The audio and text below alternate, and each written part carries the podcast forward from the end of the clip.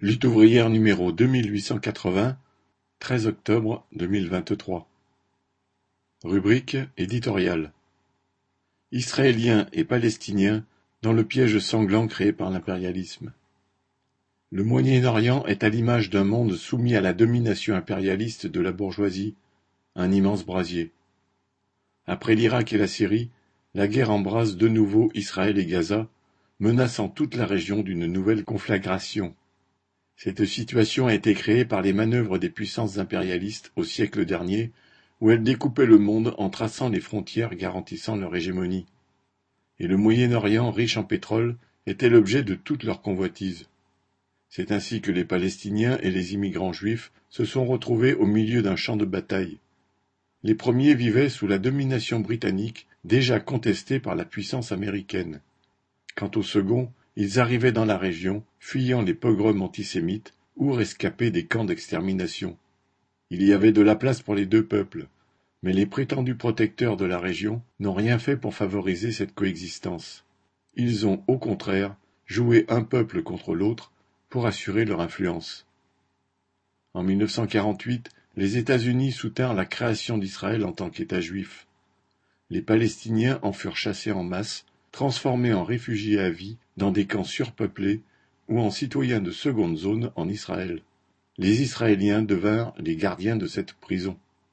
Les Palestiniens ont été spoliés de leurs terres, expulsés de leurs maisons et enfermés, notamment dans cette prison à ciel ouvert qu'est Gaza. Les deux millions de Gazaouis sont collectivement punis par un blocus qui leur impose des conditions de vie innommables, quand leurs immeubles ne sont pas bombardés par l'armée d'Israël. Cette politique a un nom, le terrorisme d'État. Dans les deux camps, les politiques nationalistes ont contribué à porter au pouvoir les plus extrémistes. En Israël, Netanyahou gouverne désormais avec les ultranationalistes religieux et racistes. Son gouvernement a intensifié la colonisation de la Cisjordanie, aggravé les mesures d'apartheid et encouragé les milices d'extrême droite à terroriser les Palestiniens. À cette terreur d'État le Hamas a opposé une politique qui mène les Palestiniens dans l'impasse. Ceci ne témoigne pas seulement d'un mépris pour la vie des civils israéliens, mais aussi de la vie de son propre peuple, les Palestiniens de Gaza, de nouveau soumis à l'enfer des bombardements. Ceux-ci n'ont d'ailleurs pas le choix, car le pouvoir du Hamas s'exerce comme une dictature. Si le Hamas a soudé nombre de Palestiniens derrière lui, c'est qu'il est le seul à sembler offrir une issue à la révolte qui bouillonne dans la jeunesse palestinienne. Mais la politique du Hamas, comme celle de Netanyahou, ne fait que creuser un fossé de sang entre les deux peuples. Ces soixante-quinze années de politique nationaliste de part et d'autre, des plus modérés aux plus extrémistes, ont conduit à la situation terrifiante actuelle. Elle démontre qu'un peuple qui en domine un autre ne peut vivre en sécurité ni être un peuple libre. Le drame, c'est que les pires nationalistes sont encouragés par le climat guerrier créé par la guerre en Ukraine et les discours belliqueux des dirigeants des grandes puissances. C'est vrai en Azerbaïdjan, au Haut-Karabakh ou au Kosovo où s'affrontent Albanais et Serbes.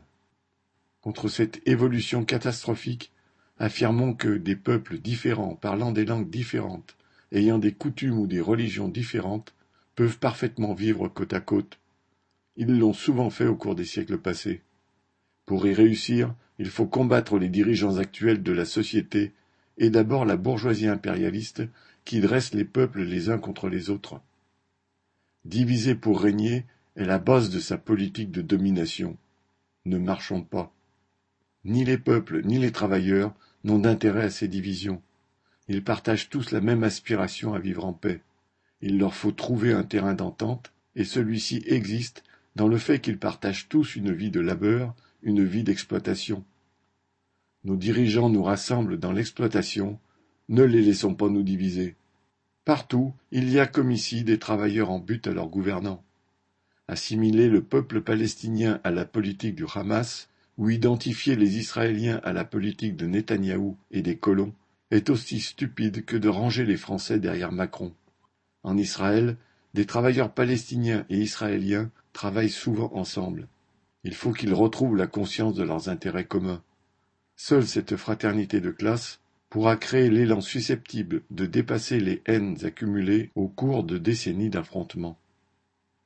Nathalie Artaud Bulletin d'entreprise du neuf octobre deux mille vingt-trois.